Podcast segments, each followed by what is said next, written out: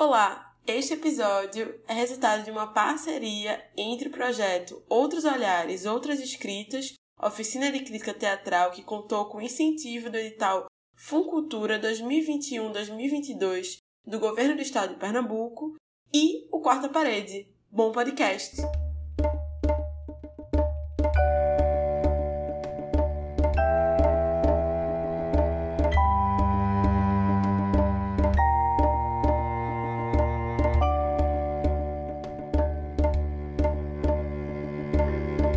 Quarta parede. Meu nome é Lorena Rocha, é, eu sou uma das idealizadoras do projeto Outros Olhares, Outras Escritas, oficina de crítica teatral, que inicialmente foi pensada né, para ser realizada entre mim, é, Rodrigo Dourado e Bruno Siqueira. E esse projeto ele surgiu, na verdade, de outras atividades e também de outros encontros que nós três tivemos, né, previamente a essa a esse projeto do Fucultura, porque Rodrigo e Bruno, né, são professores da Universidade Federal de Pernambuco, já tinham interesse em crítica, né, é, na universidade, nas suas vidas. Bruno Siqueira trabalha no Quarta Parede desde sua fundação e Rodrigo já passou por outras por outros jornais, também já colaborou com Quarta Parede e ele vai falar um pouco melhor sobre isso. E na universidade, os dois foram sempre balizadores assim dentro do curso de teatro para estimular os alunos a escreverem críticas, né? E Rodrigo também vai contar um pouco sobre isso.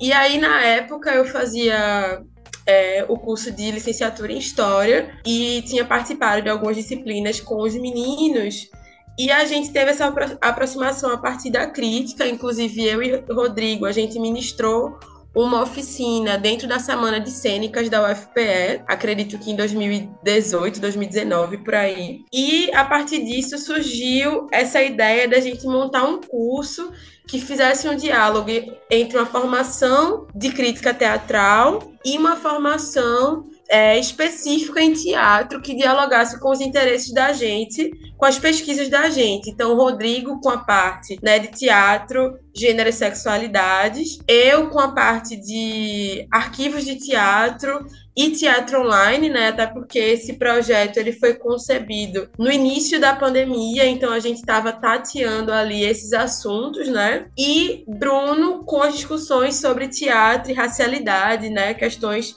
étnico-raciais. Então, a estrutura do curso foi dividida em três módulos, com esses três segmentos, e a ideia era que a gente fizesse um passeio, né?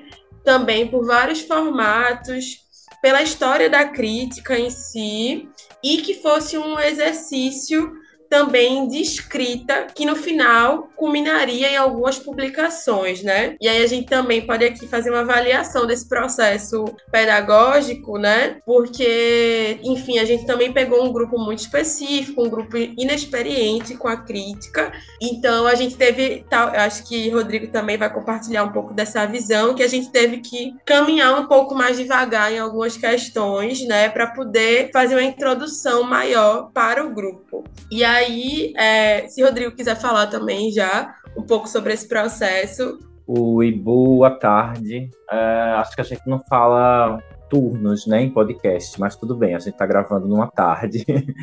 Olá todo mundo, oi Lorena, é, obrigado pelo convite, para essa conversa. Então, é, não sei se a gente começa falando. Vou falar um pouco sobre mim muito rapidamente. A Lorena já fez uma introdução aí sobre a minha a minha presença na universidade, sou professor do curso de teatro da Universidade Federal, é, mas eu sou jornalista de graduação, não digo nem de formação somente, de graduação.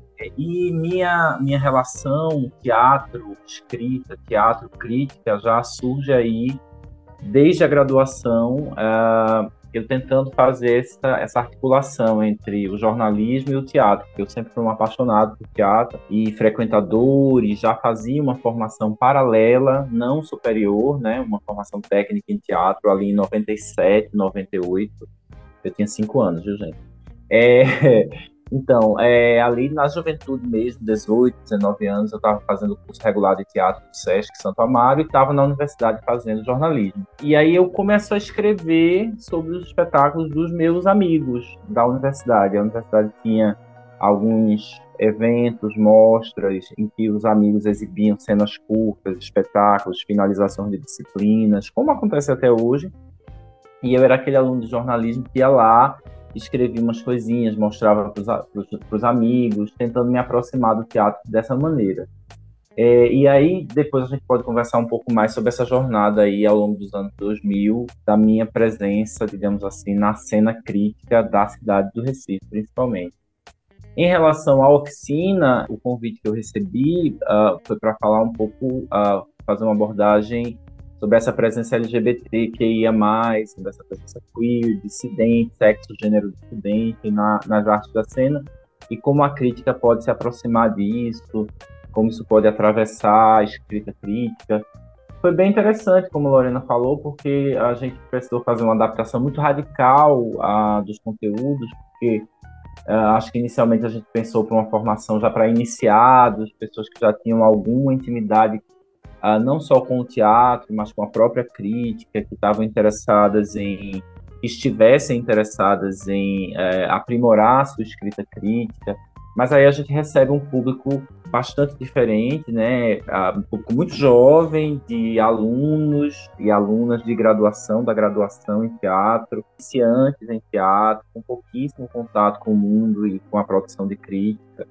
Então a gente faz uma adaptação radical aí para uh, ah, dar esses primeiros passos, assim, pensar o que é a crítica, qual a função da crítica no mundo no mundo contemporâneo, é, no mundo do teatro, na cena artística, o que é crítica hoje no contemporâneo, a presença das redes sociais, a presença das mídias digitais, como eles percebem. Eu lembro que essa era uma conversa muito viva uh, no, no, meu módulo, assim, onde está a crítica, né? Vocês leem crítica, vocês sabem onde está a crítica, se ela se não nesses espaços, digamos assim, da oficialidade, é, os grandes portais, os grandes sites que se dedicam exclusivamente a refletir sobre arte, mas ela está também no streaming, nas avaliações que cada espectador faz de uma de uma série, de um filme, né? Como é que a, a, produção de conteúdo no mundo digital alterou também a produção crítica é, e o, o, personagem crítico. Quem é o personagem crítico hoje? Não é só o especialista, o setorista, mas é, abre uma possibilidade infinita de todo mundo ser crítico, num certo sentido. Então, caminhou por aí a discussão, claro, sempre pensando nos debates sobre gênero sexualidade dissidentes. Isso atravessou toda a nossa reflexão. E foi bacana, foi bacana. Foi bacana ouvir essa garotada que está aí com 17, 18, 19 anos, chegando no teatro, chegando no mundo das artes e o que eles estão pensando, eles e elas estão pensando sobre crítica. Já aproveitando isso que o Rodrigo falou, né, da oficina, como eu tinha dito, consistia a gente ter três módulos, né? E aí acabou que por agenda, Bruno Siqueira não pôde participar, eu acabei assumindo também a parte de teatro e racialidade, né? E, é, especificamente sobre as questões dos teatros negros no Brasil. E é, realmente, assim, como o Rodrigo falou, a gente teve que fazer uma mudança radical porque de fato eram pessoas iniciantes que precisavam saber de uma de coisas mais elementares assim, né? A gente precisou voltar algumas casas, e não que isso tenha sido ruim, né? Eu acho que, inclusive, não sei se Rodrigo percebe assim também, mas é quase também um diagnóstico um pouco de como os alunos chegam, né, para a universidade ou para essa etapa da vida, que, que é esse contato com a coisa profissional mesmo, né, com o processo de profissionalização das pessoas. Então, a gente entende um grupo específico, né, que está chegando, que, claro, tem um recorte de gênero, de classe, de raça aí no grupo muito específico, mas que também fala também um pouco, né? Claro que a gente fez o, a oficina num período aí, né, atravessado pela Copa do Mundo, por várias coisas, final de ano. Isso dificultou um pouco também a absorção, né, a adesão à, à oficina, mas também a gente vê de, de alguma maneira que a crítica, até até por a gente não ver um grupo de pessoas mais velhas, assim, né? Mais velhas no sentido de, de estarem mais em contato com o teatro, eu acho que, que mostra uma carência também de entendimento do lugar da crítica, assim, e do porquê talvez uma formação como essa poderia ser interessante ou não para as pessoas que já convivem no teatro e já têm uma relação com o teatro, né? Então achei bem sintomático ser pessoas mais jovens, iniciantes, né, que também talvez tenham visto ali uma oportunidade de estar com a linguagem, né, trabalhar a linguagem e também trabalhar com essa perspectiva do texto, né, da criação de texto. E aí, falando um pouco, eu acho que Rodrigo depois pode adentrar um pouco nessa relação sobre o teatro moderno, né? Porque Rodrigo fez um passeio histórico, né, digamos assim, com o pessoal. E eu, no, como eu estava no lugar de trazer algumas especificidades logo no início do processo, né? Ou seja, apresentar um conceito do que é teatro negro, possibilidades de conceituação e os próprios arquivos de teatro e os teatros online, né, entendimentos eu senti que nessa, nessa formação, né, teve um caráter realmente, como eu falei, muito elementar. Então, por exemplo, eu escolhia palavras-chave, digamos assim, conceitos-chave, como, por exemplo, a ideia de tempo espiralado, da lei da Maria Martins, né? Ou então trazia aí o Jorge Dubat para trazer sobre uma perspectiva sobre experiências tecnoviviais, né? Para eles entrarem um pouco em contato com esse universo. E também, eu acho que o, o principal, né? Eu acho que isso também está em diálogo com a minha própria trajetória na crítica, era trazer como os textos críticos, né, produziam um pensamento contemporâneo sobre esses temas então a gente leu Guilherme Diniz, do Horizonte da Cena, Luciana Romagnoli, do, do, do Horizonte da Cena, Daniela Ávila Small, da questão de crítica, Patrick Pessoa. Então eu fui tentando reunir né, temas mais basilares, é, aproximando eles a uma produção contemporânea e alguns conceitos que me pareciam chaves para que eles se aproximassem de coisas que, no final das contas, eles tinham muito desconhecimento, né? Um cenário bastante desconhecido e que também tem a ver com os processos de, de contato aqui da própria da própria grade de programação, às vezes, que está disponível em Recife, assim, né? Rodrigo sempre falou isso, eu sempre falo isso para as pessoas depois, que aqui em Recife a gente tinha é quase a gente vive um cercadinho, né, assim, em relação às produções. E quando a gente sai, eu tive a oportunidade de ver algumas coisas fora, Rodrigo muito mais que eu, né, já já foi para muitos outros lugares, mas pontualmente eu fui para São Paulo, então Rio de Janeiro, tem uma produção muito grande, não querendo ser aqui, né, baba ovo do eixo sul-sudeste, mas é onde o dinheiro também circula, né? E aí esse, esse processo do, dos teatros online ou dos arquivos de teatro convocou a gente a poder olhar para outros territórios. E aí foi quando também no curso isso foi uma vantagem para a gente, né? Para poder usar esses materiais dentro da sala de aula, muitos todos eles disponíveis, né? E que a gente conseguiu ali olhar para territórios como Bahia, Rio Grande do Norte, Amazonas. Então a gente conseguiu aí é, descentralizar, fazer um processo de descentralização bem interessante e apresentar grupos, né? Como o pessoal do Cláudio Shakespeare, Aracá e muitos outros performers, né? Mas é, pontuais dessas regiões e que eu acho que nesse sentido de apresentação a gente conseguiu fazer um trabalho interessante, porque para mim também, estando com um grupo tão jovem, tinha alguma coisa ali que não que parecia não ser só sobre a crítica, mas sim uma formação do olhar mesmo de uma maneira mais abrangente, né? Então, o interesse no final das contas era saber um pouco de cada coisa para tentar a partir daí criar uma autonomia, né? De uma sensibilização mesmo. E aí também uma das estratégias que eu usei era deixar muito material disponível, né? Deixar muitos links é para que eles pudessem em algum momento sem sem pavor, né? Porque o tempo era muito curto, mas que eles com o tempo eles pudessem acessar, ler coisas e dialogar de alguma forma com aquilo que é é quase que uma coisa como universidade, assim, né? A gente tem uma referência primeira aqui e depois tem que ter esse, traba esse trabalho de autonomia, de criar um repertório próprio sobre aquilo que a gente está interessado e está investigando. Se Rodrigo quer falar também sobre o, o momento dele. Vamos lá. É, eu vou, eu pontuei algumas questões porque eu acho que as coisas que eu aprendi e aprendi nesse processo com essa turma da oficina. Eu acho que tem uma tomada de direitos ou um processo de, uh, de restauração, digamos assim, de, histórica de alguns direitos e de, uh, de reposicionamento de alguns sujeitos, de alguns grupos sociais que para essa geração dos 17, 18, 19 anos já é um dado. Isso foi uma questão muito interessante para mim durante o processo. Assim. Quando a gente discutia a questão do transfake, quando a gente discutia a questão da representatividade trans nas artes, para eles já nem é uma questão,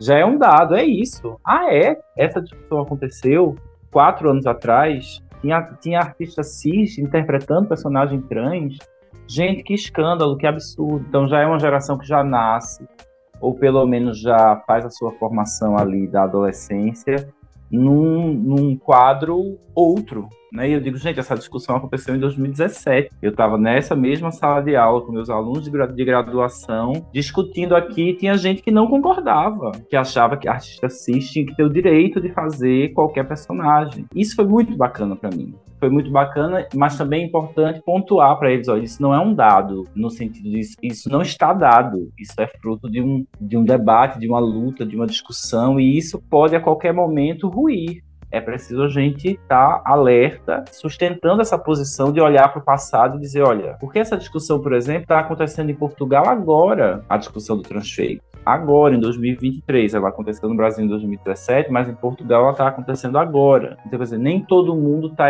equalizado também nessa tomada, digamos, da cena, nesse processo de representatividade, né? Isso, isso é uma coisa que me interessou muito. A outra coisa é também a discussão sobre teatro e teatro online, ou teatro versus teatro online, não é uma questão para eles, ou pelo menos não, me, não parecia uma questão para eles. É teatro, é, é, é, arte, é cena, é cena é cena, né? É, não interessa muito se está no online, se está gravado, se sabe se foi ao vivo, se não foi ao vivo, não interessava. Interessava era a produção de sentidos que aquela articulação poética gerava. Se ela estava enquadrada em alguma linguagem específica, para eles não interessava. Isso, isso foi muito interessante também. Nem tão pouco tinha um questionamento assim, da qualidade, porque em nenhum momento dessa produção online os grupos de teatro pretenderam fazer cinema ou pretenderam fazer audiovisual. Não houve essa pretensão, né? É, embora essa discussão tivesse sido colocada lá atrás, em 2020, 2021. Mas quando a gente olha hoje, é isso, não era, não era audiovisual, isso era teatro no mundo digital. Para os alunos estava muito pacificado, não tinha uma discussão assim, ai, mas isso está ruim, essa imagem é ruim, a qualidade é ruim, é precário, é chato, não consigo ver. Claro, isso é, nos casos que eu levei para discussão. É possível que em outros casos, em outras obras, isso aparecesse, esse incômodo, esse desconforto, mas não, não, se colocou como uma discussão assim, é teatro, não é teatro, é bom teatro, é mau teatro, é audiovisual, não é teatro, essa discussão não interessava. Acho que tem ali, claro, uma discussão sobre quem é o crítico, o que é a crítica, onde estão, é, como eu já coloquei um pouquinho no início agora, né? Esse gesto crítico, quer dizer, do aprofundamento, do mergulho, é, do adensamento, é mais difícil para essa geração, é uma geração da linguagem uh, rápida, da escrita rápida, da velocidade, da escrita curta, telegráfica, de impacto, de efeito. Então, é uma escrita que tem que ter efeito, né? ela tem que te capturar muito rapidamente, porque a quantidade de estímulos é muito é muito grande. Então, tudo isso foram discussões que a gente precisou fazer, né? Assim, quantos parágrafos você escreve sobre uma peça, sobre uma obra, né? São, são três. O padrão do mundo digital são três parágrafos, dois parágrafos, um parágrafo, 30 linhas, 20 linhas, 15 linhas. Então, e para essa geração é uma questão adensar. Eu, chegou um momento que eu fiz um exercício assim, não, vocês vão construir hoje um esqueleto de texto que tem 10 tópicos Nossa, 10 tópicos é muita coisa. Cada tópico vai ser um parágrafo, para vocês adensarem algumas coisas. Então, eu acho que assim, tentando não ser careta, acho que uh, não é não é nenhuma tentativa de frear nada do mundo contemporâneo, nada do mundo digital, nada da não é uma tentativa de frear, mas uma tentativa de colocar em relação formas de produzir no mundo digital, no mundo online, nas redes sociais, com formas de produção é, acadêmicas, uh, com formas de produção talvez anteriores. Como é que se fazia crítica ali no Brasil dos anos 40, 50, 60? Ah, tinha espaço, tinha tempo, podia escrever durante três, três semanas seguidas sobre o mesmo espetáculo. Não dá para fazer isso mais hoje. E essa crise não é de agora. Nos anos 90 já tinha a crise do papel no jornal, era a crise do papel. Assim, não tinha papel, não tinha como imprimir um jornal gigantesco. Então as coisas foram ficando mais aceleradas, mais curtas. Então eu acho que é importante a gente, a gente colocar em, em relação esses modos de produção e essas temporalidades, é, para a gente também não submergir no contemporâneo como o absoluto ou, ou, ou, digamos assim, a forma por excelência, ou essa é a forma ideal. Ela não é necessariamente a forma ideal ela é a forma do mercado, né? Como é que a gente coloca essa forma do mercado para dialogar com outras formas? É, acho que é isso. Basicamente, acho que essas questões foram questões que me interessaram muito no contato com esse grupo, assim.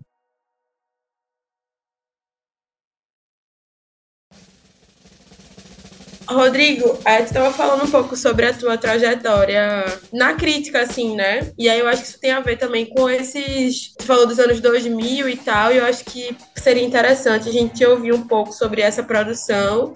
E aí em seguida eu posso falar um pouco sobre a minha inserção e o que eu tenho acompanhado. Tentar fazer uma perspectiva um pouco histórica, assim, dos últimos 20 anos, digamos, para situar também, né? E o porquê, talvez, do nosso interesse de fazer um curso de crítica aqui em Recife Recife, em Pernambuco. Ótimo. Quando eu chego no teatro nos anos 90, comecei a fazer teatro em 94, assim, estudar, né, fazer os primeiros cursos. Tinha uma geração que escrevia no jornal ainda, é, que era a geração que começou ali nos 80, 70, 80, é, Valdir Coutinho e Enéas Alvarez. Então, eu é, a, a primeira notícia que eu tenho sobre crítica é dessa geração 70, 80 tá? Que hoje eu já tenho notícia de muita coisa que rolou antes, mas eu queria pegar um pouco daí. Foram dois críticos fundamentais para a cena da cidade, um escrevendo no Diário de Pernambuco, outro escrevendo no Jornal do Comércio. Valdir Coutinho, sobretudo, escrevendo para o Diário de Pernambuco durante 30 anos, era um artista de teatro, uma pessoa do teatro, e esses, essas críticas elas estão compiladas em duas publicações do Sesc Pernambuco. É, eu esqueço os títulos agora, mas depois pode-se acrescentar essa informação, não sei, ou, ou as pessoas irem em busca disso é, pela internet, Valdir Coutinho e Enéas. Nos anos 90, você tem alguns críticos na cidade assim atuando. O Alexandre Figueroa, que, era, que é um professor da Unicap, que é do cinema, escrevia crítica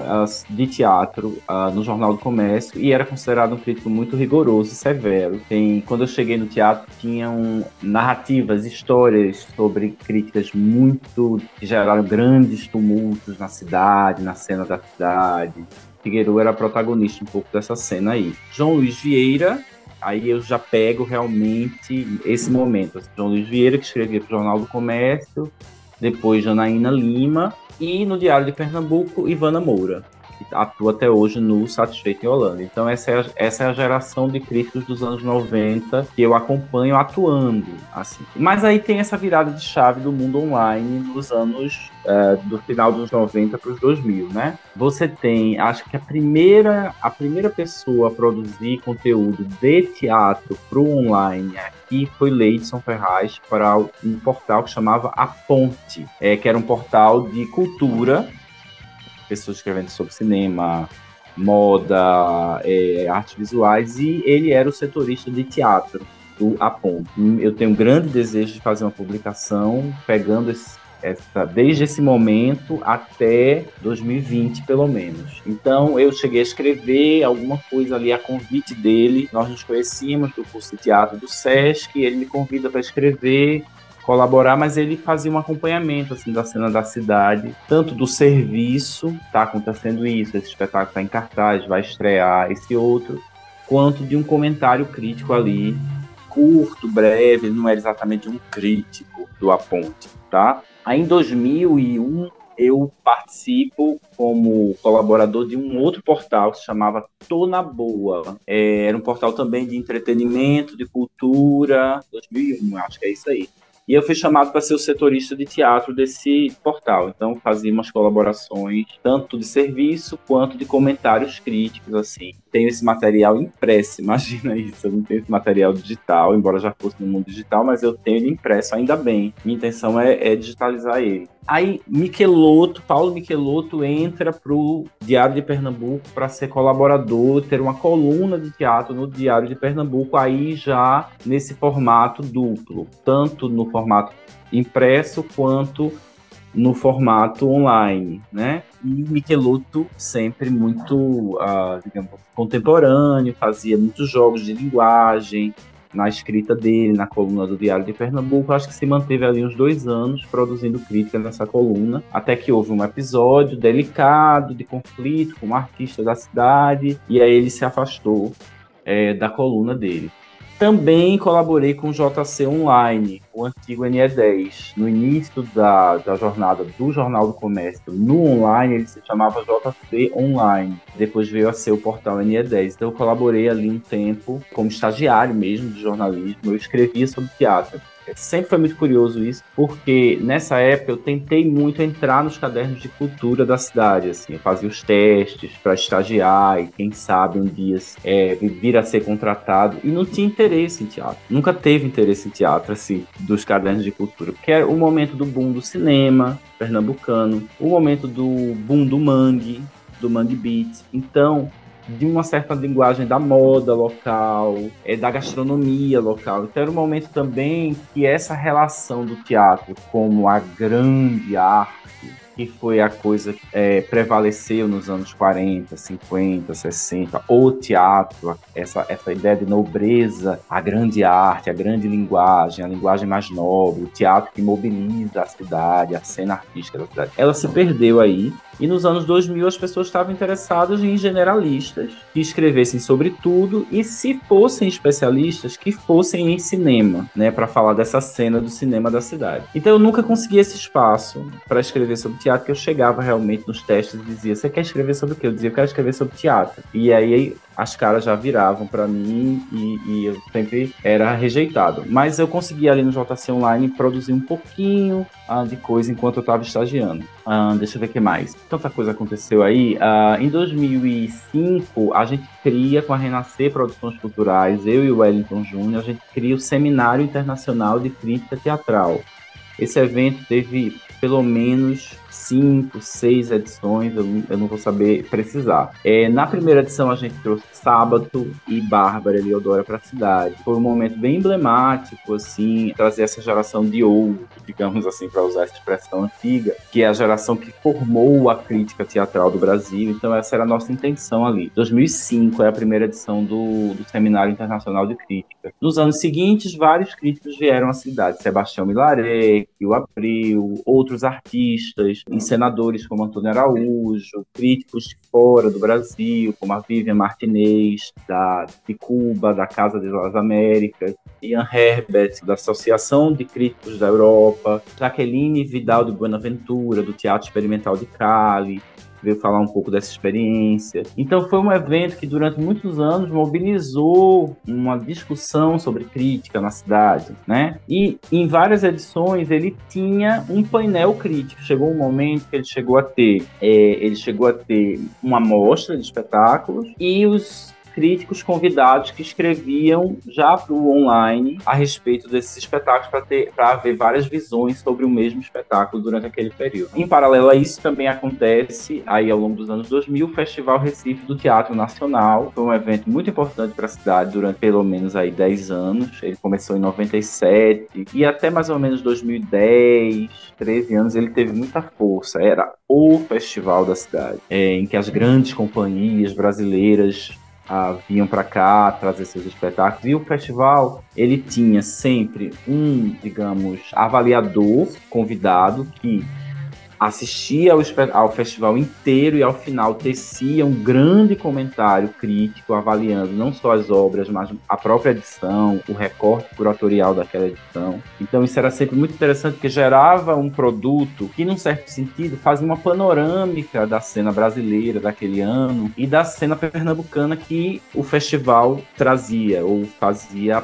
programava, né? Durante alguns anos esse festival também teve um painel crítico, eu cheguei a participar junto com o Fábio Fábio Precladini, que é um jornalista, escritor lá do Crítico do Rio Grande do Sul. Nós passamos uma edição do festival escrevendo sobre todos os espetáculos. É, já mediei ações de debate durante o festival com os grupos. Então era um espaço importante para reflexão crítica. Tivemos também Teatro PE, um portal de teatro. Eu e o Wellington Júnior, com outros parceiros, criamos ali em 2006. Ele se manteve entre 2006 e 2007 e aí era um grande projeto, era uma ideia muito ambiciosa de ter um portal exclusivamente sobre teatro pernambucano. E aí nesse portal a gente convidou vários articulistas para escrever sobre os espetáculos. A gente entendia que era preciso diversificar o olhar e era importante convidar, mesmo aqueles que não se consideravam críticos, diretores para escrever sobre obras de outros diretores, atores para escrever sobre determinados espetáculos. Então a gente fazia um pouco essa, esse, essa provocação para algumas pessoas escreverem. Então, mais os colaboradores fixos éramos eu, Bruno Siqueira e o Wellington Júnior. A gente tentava escrever sobre os espetáculos da cidade. Durou dois anos esse projeto. E aí, talvez para fechar essa fala, pelo menos temporariamente, posso pontuar ainda ao longo dos anos 2000 Luiz Felipe Botelho escrevendo, é, tendo uma coluna de teatro para o JC Online. Posso pontuar é, outros blogs que surgiram de forma muito esporádica na cena da cidade. Jorge Carvalho, que hoje é um produtor e jornalista de uma TV local, durante alguns anos manteve um blog de teatro na cidade, eu acho que se chamava Cena Crítica, que gerava um certo burburinho na cidade, porque ele era um jornalista, um crítico muito direto, fazia avaliações muito objetivas das coisas, e a, a classe parece que gosta muito disso, dessa, dessa avaliação mais jornalística rápida, bom, ruim, legal, não legal, né? Era sempre um, um burburinho. E aí surgem depois, já a partir de 2010, surgem os blogs, como Satisfeito Holanda, depois surge o Quarto Parede, depois surge o, Vendo Teatro, que são os que estão atuantes hoje. Então acho que tem, tem um panorama aí bem interessante para pensar essa crítica no mundo digital nesses 20, 25 anos aí.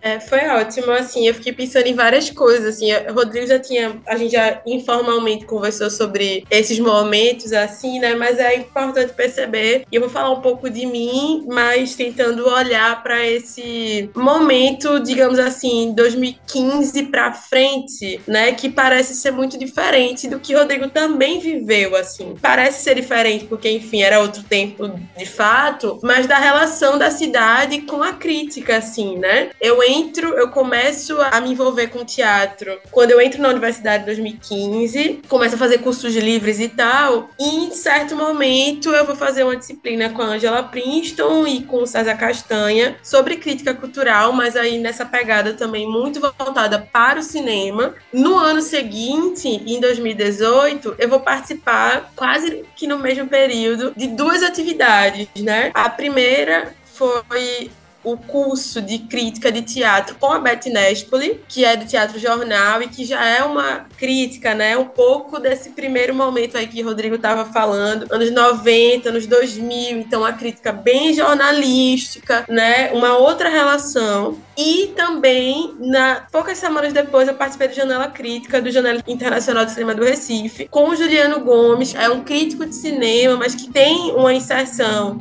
no mundo do teatro que já faz um outro tipo de crítica, que é uma crítica mais voltada para a pegada de ensaio, que é um pouco do que a gente, de uma maneira geral, né, eu, Rodrigo, Bruno, a gente tende a escrever hoje, até pela relação também com a academia que a gente tem, pela relação com a universidade. Mas aí em 2015, né, eu lembro que nesse grupo, assim, tinha muitas pessoas da Federal de teatro nessa oficina. Bruno era uma dessas pessoas que estava lá e a gente tinha que cobrir um pouco o Usina Teatral, né, que era onde estava recebendo a Beth Nespoli. O Leison Ferraz também estava, então foi bem curioso, porque eram gerações muito diferentes no mesmo lugar e uma dificuldade muito grande da maioria das pessoas em escrever o texto. Tanto que, no final das contas, eu lembro que o Leidson publicou alguma coisa no Facebook dele, que também é isso, né? Esse formato que vai se alterando, como o Rodrigo falou, né? Às vezes tem um Instagram que publica notas em carrossel, né? Como o arroba tudo menos uma crítica, ou então a galera que publica textos mais concisos, né, maiores, mais formatos de artigo, como questão de crítica, ou uma galera que também não tem um veículo necessariamente, como o Leidson, que também publicava as coisas ali, continua publicando, fazendo comentários críticos na internet, né? E isso vai para, sei lá, o Letterboxd com os filmes agora, né? Os comentários nesse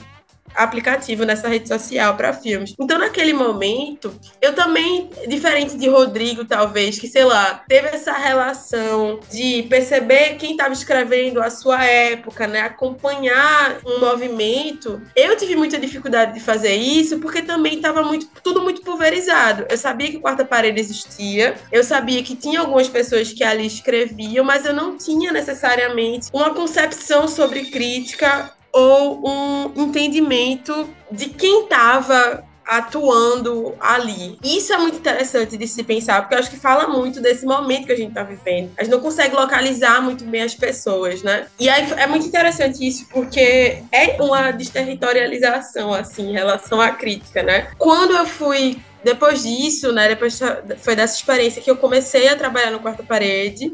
O Quarta Parede foi fundado em 2015, né, e tinha uma coisa, eu acho que também por Márcio, João Guilherme e Bruno serem da universidade, ter esse contato com a universidade e captar, digamos assim, pessoas da universidade de vários lugares do Brasil para escrever inclusive pessoas que, assim como o Rodrigo falou no Tona Boa, né, que vieram de outros lugares que não eram necessariamente críticos, né? Então, artistas, performers, entrevistas também com essas pessoas que produziam um pensamento crítico. E um pensamento crítico, como o Rodrigo estava falando ali sobre as questões políticas do teatro, né? Que a gente tem que historicizar as questões políticas. Se a gente for olhar para 2015 até 2018 ali, né? A gente estava passando por um momento de censura nas artes. Muito sistemático, uma onda muito sistemática. E aí também é, é nesse período que vem a questão do evangelho, né? Com a Renata Carvalho Carvalho, que depois se transformou também aí, né, num episódio que foi aderido pelo Teatro de Fronteira para criar uma discussão pública sobre aquilo que aconteceu. A gente teve o Wagner, teve uma,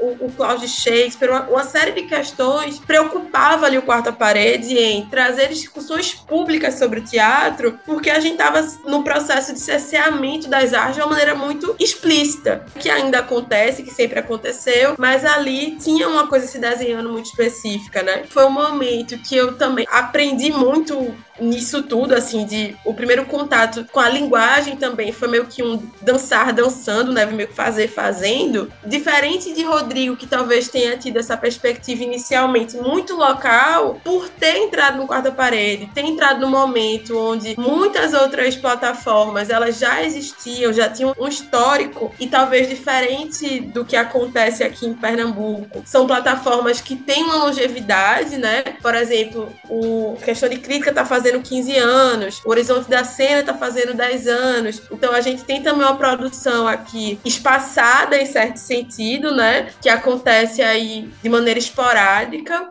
não acompanha de fato um corpo crítico. O próprio quarta parede, né? Se a gente for parar para pensar, também não tem um corpo crítico fixo, né? Que a gente possa dizer, ah, a gente está acompanhando é, uma cena pernambucana de maneira expressiva. Isso é mentira, a gente não faz isso, né? A gente consegue, enfim, ter focos de atenção e muito ligado também aos calendários dos festivais daqui da cidade. Tem um pouco isso. Ou se a gente vai para outras cidades para acompanhar o calendário externo. Então, isso é muito legal de perceber, assim, essa diferença, porque eu acho que isso também esteve no curso de alguma forma, né? Até pela, pela enfim, né? Pela forma com, das abordagens e pela a história da gente dentro da própria crítica, e que a gente percebe também que essa pulverização parece que também gerou um desinteresse de uma maneira geral, assim, uma coisa meio generalizada, né? O Quarta Parede é um veículo, né, que tanto o Rodrigo como o Bruno, como outros professores da Universidade Federal de Pernambuco falam que se alimentam muito, né, dos escritos, das pesquisas, inclusive o próprio Rodrigo e Bruno incentivaram, né, fizeram parcerias. Depois a Roberta Ramos também, agora recentemente fez um projeto com a gente que os alunos da universidade escrevem sobre alguns espetáculos. Então tem esse diálogo nessa esse interesse na formação também e de exercitar que as pessoas escrevam, entendam também o valor da crítica como um documento de seu tempo, né, uma perspectiva, um documento de seu tempo, mas ao mesmo tempo eu ouço o Rodrigo falando, né? Parece que essa perspectiva do burburinho acaba sendo maior do que necessariamente um, uma ferramenta, um instrumento de alargamento, de tensionamento para o que está sendo produzido aqui. E eu acho que também com essa coisa da pandemia, a gente parece que eu, eu particularmente assim acho, né? Acho que alguma coisa se desconectou em algum sentido nessa relação também da crítica com a cidade, até porque a gente também começou a olhar muito para fora, com muitos interesses, obviamente, né? De também do que olhar para fora, do porquê, de tentar se retroalimentar para trazer para cá também. Mas eu vejo hoje é, e já pensando talvez, né, no, no como fazer daqui para frente, assim, nessa retomada também, uma retomada bastante tímida, né, da produção teatral local. A gente está saindo agora de um janeiro de grandes espetáculos, mas dentro também de todas as suas limitações históricas que a gente já sabe, é, de interesses também muito limitados sobre a, a, própria linguagem. Isso é uma coisa dada, isso é uma coisa, todo mundo sabe disso. E também uma limitação da própria produção aqui, assim, né? Eu tava pensando esses dias, né? Eu, particularmente falando, né, que agora tô escrevendo muito sobre cinema, tô tendo também, é isso, também tem muitos espaços de cinema que absorvem a crítica de uma maneira muito diferente do teatro, mas também com a preocupação de, tipo assim, não quero deixar isso de mão, porque eu acho que tem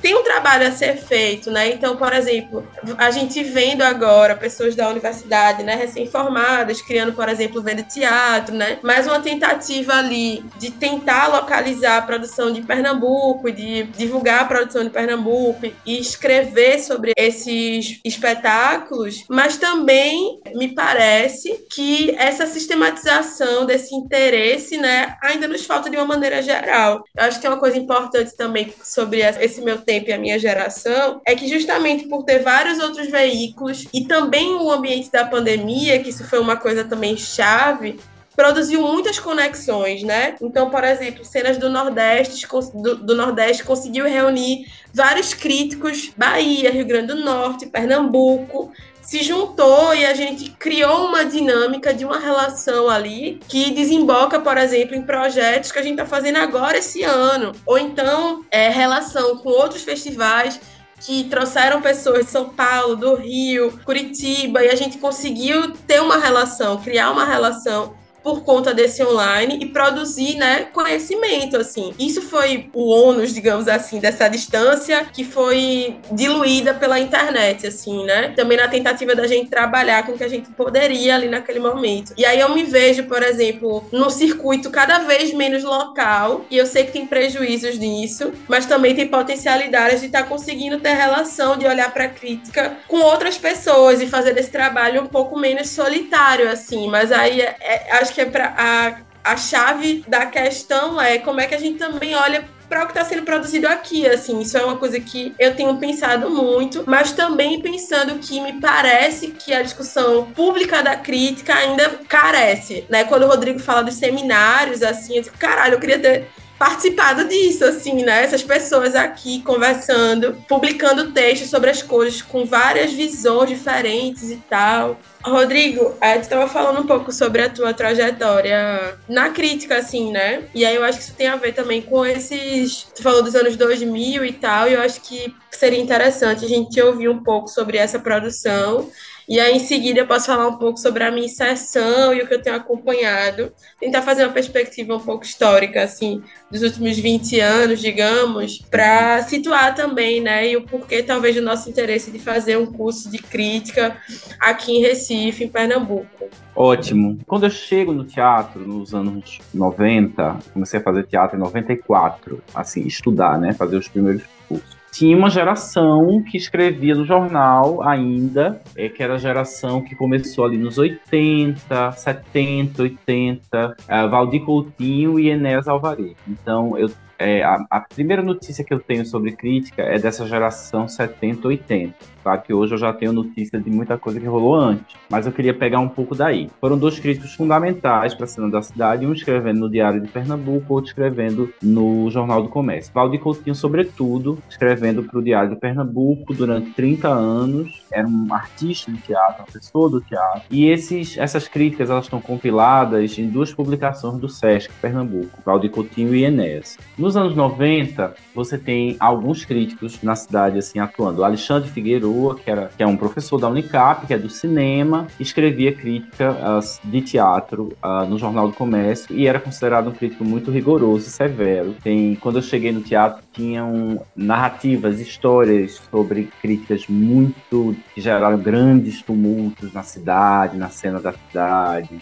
Figueiredo era protagonista um pouco dessa cena aí. João Luiz Vieira, aí eu já pego realmente esse momento. João Luiz Vieira, que escrevia para o Jornal do Comércio, depois Janaína Lima, e no Diário de Pernambuco, Ivana Moura atua até hoje no Satisfeito em Holanda. Então essa é, a, essa é a geração de críticos dos anos 90 que eu acompanho atuando, assim. Mas aí tem essa virada de chave do mundo online nos anos uh, do final dos 90 para os 2000, né? Você tem, acho que a primeira a primeira pessoa a produzir conteúdo de teatro para o online aqui foi Leidson Ferraz para um portal que chamava A Ponte, é, que era um portal de cultura pessoas escrevendo sobre cinema, moda, é, artes visuais, e ele era o setorista de teatro do Apon. Eu tenho um grande desejo de fazer uma publicação pegando esse, essa, desde esse momento até 2020, pelo menos. Então, eu cheguei a escrever alguma coisa ali a convite dele. Nós nos conhecíamos do curso de teatro do SESC, ele me convida para escrever colaborar, mas ele fazia um acompanhamento assim da cena da cidade, tanto do serviço, tá acontecendo isso, esse espetáculo está em cartaz, vai estrear esse outro, quanto de um comentário crítico ali, curto, breve, ele não era exatamente um crítico do Aponte, tá? Aí em 2001 eu participo como colaborador de um outro portal que se chamava Tô na Boa. É, era um portal também de entretenimento, de cultura, 2001, acho que é isso aí. E eu fui chamado para ser o setorista de teatro desse portal. Então fazia umas colaborações, tanto de serviço quanto de comentários críticos, assim. Tenho esse material impresso, imagina isso. Eu não tenho esse material digital, embora já fosse no mundo digital, mas eu tenho ele impresso, ainda bem. Minha intenção é, é digitalizar ele. Aí, Miqueloto, Paulo Miqueloto entra pro Diário de Pernambuco para ser colaborador, ter uma coluna de teatro no Diário de Pernambuco, aí já nesse formato duplo, tanto no formato impresso quanto no formato online, né? E Michelotto sempre muito, uh, digamos, contemporâneo, fazia muitos jogos de linguagem na escrita dele, na coluna do Diário de Pernambuco. Acho que se manteve ali uns dois anos produzindo crítica nessa coluna, até que houve um episódio delicado de conflito com um artista da cidade, e aí ele se afastou é, da coluna dele. Também colaborei com o JC Online, o antigo NE10. No início da, da jornada do Jornal do Comércio, no online, ele se chamava JC Online. Depois veio a ser o portal NE10. Então eu colaborei ali um tempo como estagiário mesmo de jornalismo. Eu escrevia sobre teatro. Sempre foi muito curioso isso, porque nessa época eu tentei muito entrar nos cadernos de cultura da cidade. Assim, eu fazia os testes para estagiar e quem sabe um dia é, vir a ser contratado. E não tinha interesse em teatro. Nunca teve interesse em teatro, assim, dos cadernos de cultura. Que era o momento do boom do cinema pernambucano, o momento do boom do mangue, do mangue beat. Então, de uma certa linguagem da moda local, é, da gastronomia local. Então era um momento também que essa relação do teatro como a grande arte que foi a coisa que é, prevaleceu nos anos 40, 50, 60, o teatro, essa, essa ideia de nobreza, a grande arte, a grande linguagem, a linguagem mais nobre, o teatro que mobiliza a cidade, a cena artística da cidade. Ela se perdeu aí, e nos anos 2000 as pessoas estavam interessadas em generalistas que escrevessem sobre tudo, e se fossem especialistas, que fossem em cinema, né, para falar dessa cena do cinema da cidade. Então eu nunca consegui esse espaço para escrever sobre teatro que eu chegava realmente nos testes e dizia: Você quer escrever sobre o quê? Eu dizia: Eu quero escrever sobre teatro. E aí as caras já viravam para mim e, e, eu sempre era rejeitado. Mas eu conseguia ali no JC Online produzir um pouquinho uh, de coisa enquanto eu estava estagiando. Uh, deixa eu ver o que mais. Tanta coisa aconteceu aí. Uh, em 2005, a gente cria com a Renascer Produções Culturais, eu e o Wellington Júnior, a gente cria o Seminário Internacional de Crítica Teatral.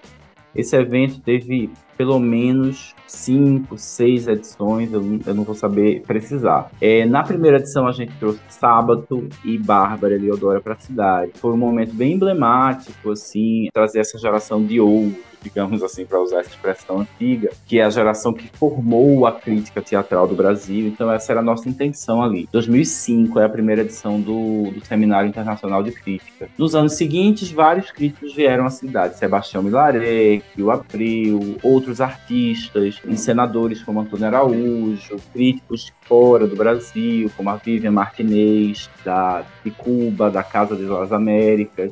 Ian Herbert, da Associação de Críticos da Europa, Jaqueline Vidal de Buenaventura, do Teatro Experimental de Cali, veio falar um pouco dessa experiência. Então foi um evento que durante muitos anos mobilizou uma discussão sobre crítica na cidade, né? E em várias edições ele tinha um painel crítico. Chegou um momento que ele chegou a ter, é, ele chegou a ter uma mostra de espetáculos e os críticos convidados que escreviam já para o online a respeito desses espetáculos para ter para haver várias visões sobre o mesmo espetáculo durante aquele período. Em paralelo a isso também acontece aí ao longo dos anos 2000 o Festival Recife do Teatro Nacional, foi um evento muito importante para a cidade durante pelo menos aí 10 anos. Ele começou em 97 e até mais ou menos 2010 13 anos ele teve muita força. Era o festival da cidade, é, em que as grandes companhias brasileiras ah, vinham para cá trazer seus espetáculos. E o festival, ele tinha sempre um, digamos, avaliador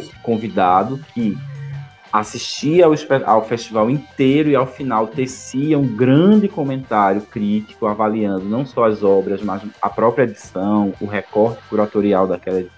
Então isso era sempre muito interessante porque gerava um produto que, num certo sentido, fazia uma panorâmica da cena brasileira daquele ano e da cena pernambucana que o festival trazia ou fazia program programava, né? Durante alguns anos esse festival também teve um painel crítico, eu cheguei a participar junto com o Fábio, Fábio Pricladini, que é um jornalista, escritor lá do Crítico do Rio Grande do Sul. Nós passamos uma edição do festival escrevendo sobre todos os espetáculos. É, já mediei ações de debate durante o festival com os grupos. Então era um espaço importante para reflexão crítica. Tivemos também Teatro PE, um portal de teatro. Eu e o Wellington Júnior, com outros parceiros, criamos ali em 2006. Ele se manteve entre 2006 e 2007. E aí era um grande projeto era uma ideia muito ambiciosa de ter um portal exclusivamente sobre teatro pernambucano. E aí, nesse portal, a gente convidou vários articulistas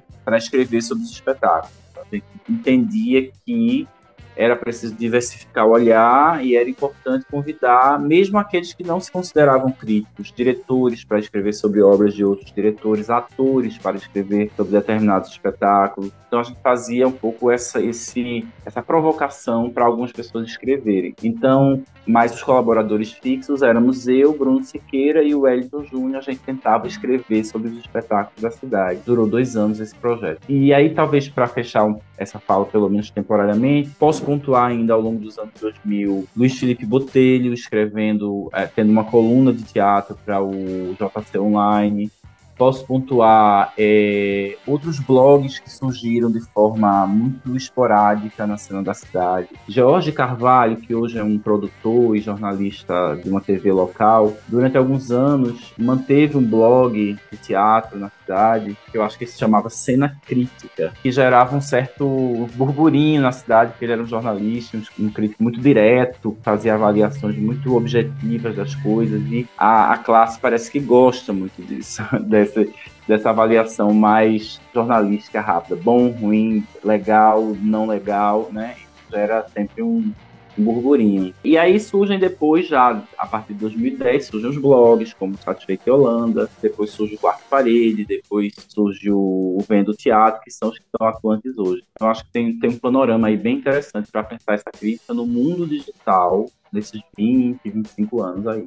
É, foi ótimo, assim, eu fiquei pensando em várias coisas, assim, o Rodrigo já tinha, a gente já informalmente conversou sobre esses momentos, assim, né, mas é importante perceber, e eu vou falar um pouco de mim, mas tentando olhar para esse momento, digamos assim, 2015 para frente, né, que parece ser muito diferente do que o Rodrigo também viveu, assim, parece ser diferente porque, enfim, era outro tempo de fato, mas da relação da cidade com a crítica, assim, né? Eu entro, eu começo a me envolver com teatro quando eu entro na universidade em 2015, começo a fazer cursos livres e tal, e em certo momento eu vou fazer uma disciplina com a Angela Princeton e com o César Castanha sobre crítica cultural, mas aí nessa pegada também muito voltada para o cinema. No ano seguinte, em 2018, eu vou participar quase que no mesmo período de duas atividades, né? A primeira foi o curso de crítica de teatro com a Beth Nespoli, que é do Teatro Jornal e que já é uma crítica, né, um pouco desse primeiro momento aí que o Rodrigo estava falando, anos 90, anos 2000, então a crítica bem jornalística, né, uma outra relação. E também, na poucas semanas depois, eu participei do Janela Crítica, do Janela Internacional de Cinema do Recife, com o Juliano Gomes, é um crítico de cinema, mas que tem uma inserção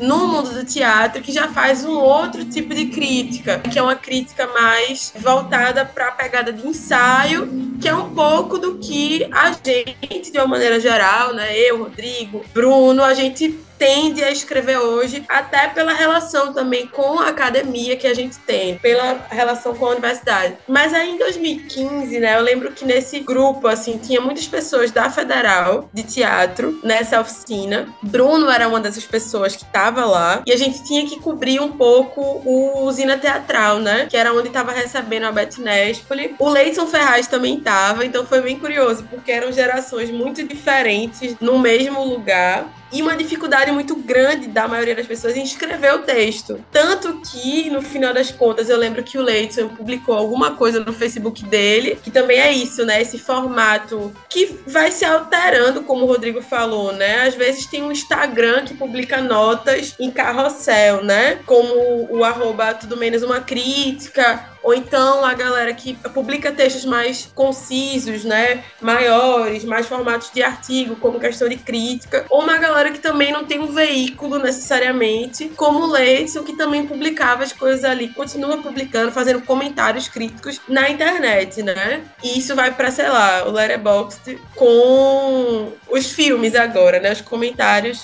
nesse aplicativo nessa rede social para filmes. Então, naquele momento, eu também, diferente de Rodrigo, talvez, que sei lá, teve essa relação de perceber quem estava escrevendo a sua época, né, acompanhar um movimento. Eu tive muita dificuldade de fazer isso porque também estava muito tudo muito pulverizado. Eu sabia que quarta parede existia, eu sabia que tinha algumas pessoas que ali escreviam, mas eu não tinha necessariamente uma concepção sobre crítica ou um entendimento de quem estava atuando ali. Isso é muito interessante de se pensar, porque eu acho que fala muito desse momento que a gente está vivendo. A gente não consegue localizar muito bem as pessoas, né? E aí é muito interessante isso, porque é uma desterritorialização, assim, em relação à crítica, né? Quando eu fui depois disso, né, depois foi dessa experiência que eu comecei a trabalhar no Quarta Parede.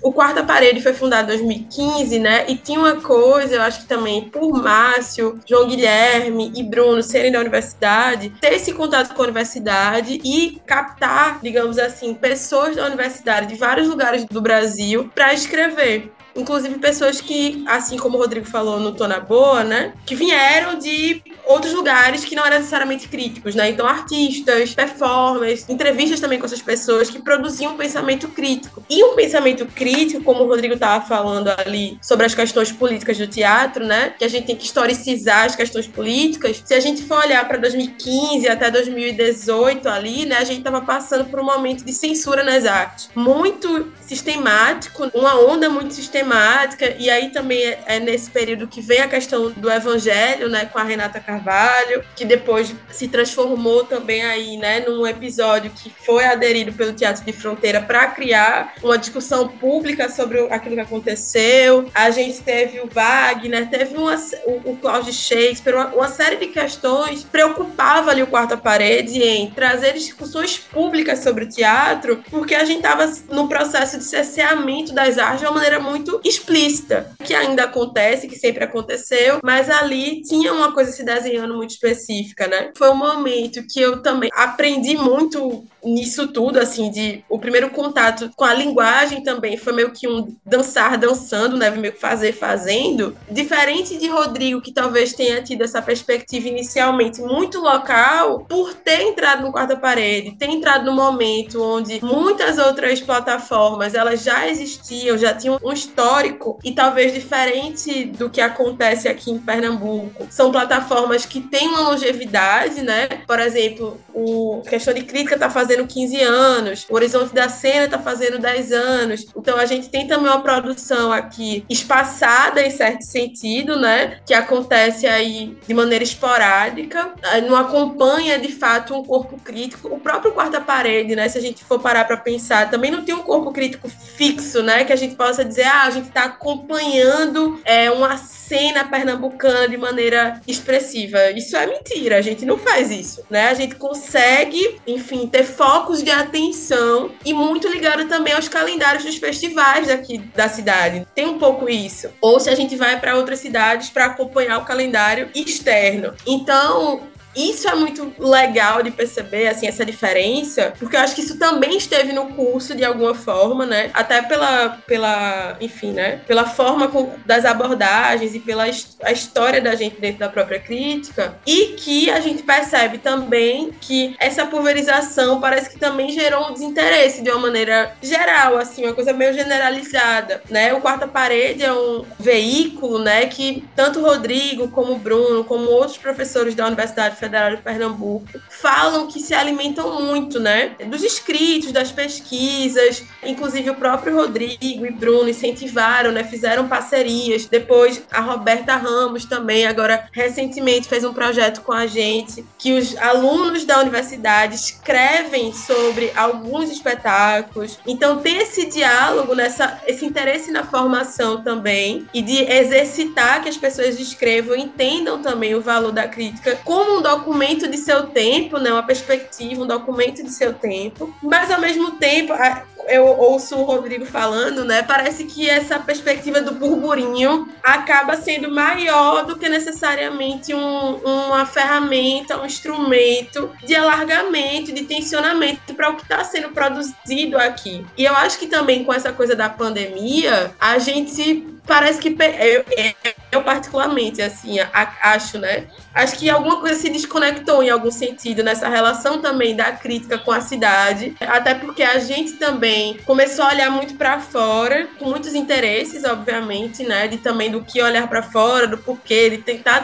se retroalimentar para trazer para cá também. Mas eu vejo hoje é, e já pensando talvez, né, no, no como fazer daqui para frente, assim, nessa retomada também, uma retomada bastante tímida, né, da produção teatral local. A gente está saindo agora de um janeiro de grandes espetáculos, mas dentro também de todas as suas limitações históricas que a gente já sabe, é, de interesses também muito limitados sobre a, a própria linguagem. Isso é uma coisa dada, isso é uma coisa todo mundo sabe disso. E também uma limitação da própria produção aqui, assim, né? Eu tava pensando esses dias, né? Eu, particularmente falando, né, que agora tô escrevendo muito sobre cinema, tô tendo também, é isso, também tem muitos espaços de cinema que absorvem a crítica de uma maneira muito diferente do teatro, mas também com a preocupação de, tipo assim, não quero deixar isso de mão, porque eu acho que tem tem um trabalho a ser feito, né? Então, por exemplo, a gente vendo agora pessoas da universidade, né, recém-formadas, criando, por exemplo, venda teatro, né? Mais uma tentativa ali de tentar localizar a produção de Pernambuco, de divulgar a produção de Pernambuco e escrever sobre esses espetáculos, mas também me parece que essa sistematização desse interesse, né, ainda nos falta de uma maneira geral. Eu acho que é uma coisa importante também sobre esse meu tempo tempo e a minha geração é que justamente por ter vários outros veículos e também o ambiente da pandemia, que isso foi uma coisa também chave,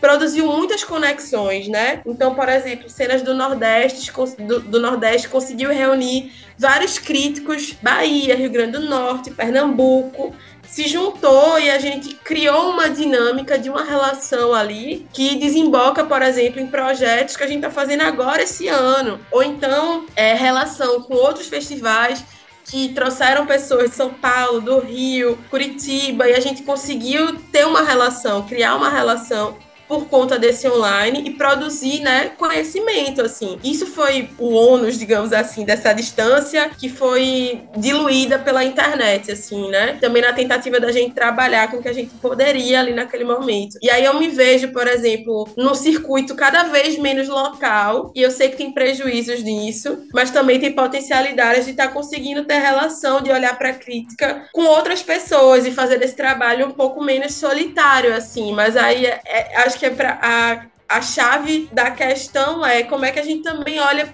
para o que está sendo produzido aqui, assim, isso é uma coisa que eu tenho pensado muito, mas também pensando que me parece que a discussão pública da crítica ainda carece, né? Quando o Rodrigo fala dos seminários, assim, eu digo, caralho, eu queria ter participado disso, assim, né? Essas pessoas aqui conversando, publicando textos sobre as coisas com várias visões diferentes e tal que você traz, Lorena, eu, eu vou começar retomando um pouco daquela jornada dos anos 2000 para citar algumas coisas que foram muito importantes para mim, mas também para a cena da cidade como um todo. Eu queria registrar as formações em crítica que foram realizadas por Fátima Saad aqui. Eu fiz umas duas ou três. É, e porque o Abreu, é, esteve aqui algumas vezes, eu já tinha citado o nome dele, mas foram duas pessoas que ofereceram na cidade oficinas de crítica, que, tal qual a que você fez de Beth Nespoli, foram bem importantes para aquela geração ali dos anos 2000, uh, 2010. Eu queria pontuar também que eu, durante muitos anos, eu escrevi para a revista Continente, a Continente Multicultural. Colaborei durante uns 20 anos para a Continente, uh, tanto com matérias para a versão impressa, com uma certa regularidade, trimestralmente ou quadrimestralmente, quadrimestralmente, que palavra difícil. Fiz cobertura de alguns festivais da Bahia, cena contemporânea de Brasília, para o site para Continente Online. Então essa experiência foi muito importante para mim, mas eu dia desse eu estava tentando pensar assim, quantas críticas será que eu escrevi na minha vida? Talvez eu tenha escrito umas 50 críticas assim ao longo desses anos todos e, e eu estou pontuando isso não como uma matemática assim vazia, mas para dizer que é o crítico solitário, porque é essa jornada é o crítico sem veículo. Eu nunca tive um veículo que é a lógica que domina até os anos 90, é a lógica do veículo. O crítico está associado a um veículo.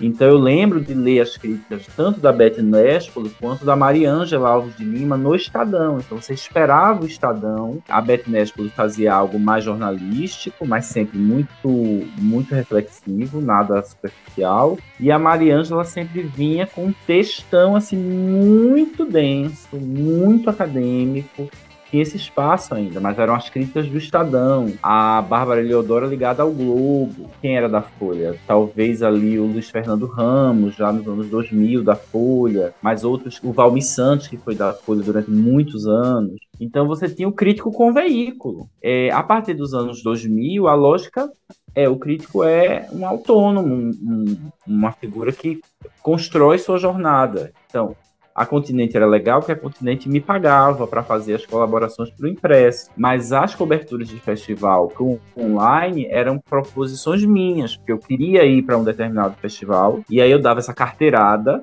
vou, mas vou fazer cobertura, sou da Continente. É, nem era, porque eu nunca fui funcionário da Continente, eu era um colaborador. Não, então venha, a gente paga sua passagem e garante sua hospedagem. Consegui algumas vezes fazer cobertura assim.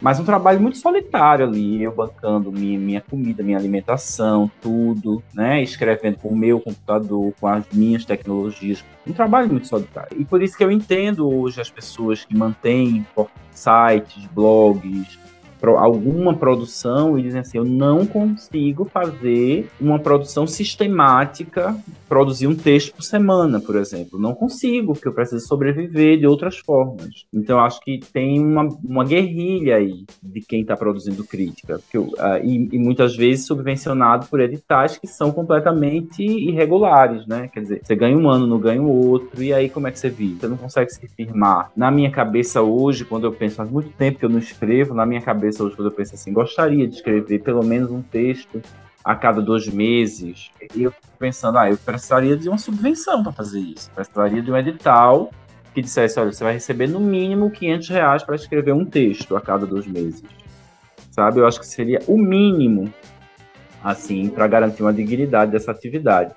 Mas como algo, como algo completamente diletante, assim, ah, eu escrevo quando eu quero, porque não recebo, as coisas vão ficando pulverizadas mesmo, para usar a palavra que você que você citou. Aí entrando em alguns outros debates assim sobre a cena local versus a cena do eixo, digamos assim, né? O eixo de São Paulo, essa relação hegemonia contra hegemonia, centro, periferia, os festivais, isso é, isso é um grande embrólio e eu acho que na minha cabeça hoje em dia eu acho que os festivais eles são muito ruins para a cena de Recife, especificamente. São muito ruins para a cena de Recife. Eu vou explicar por quê. Não é nenhum ataque em particular a ninguém, a nenhuma curadoria de um festival específico. É porque eu acho que eles criam uma lógica do evento que esvazia a temporada regular, que esvazia a manutenção do teatro fora do circuito dos festivais. Então,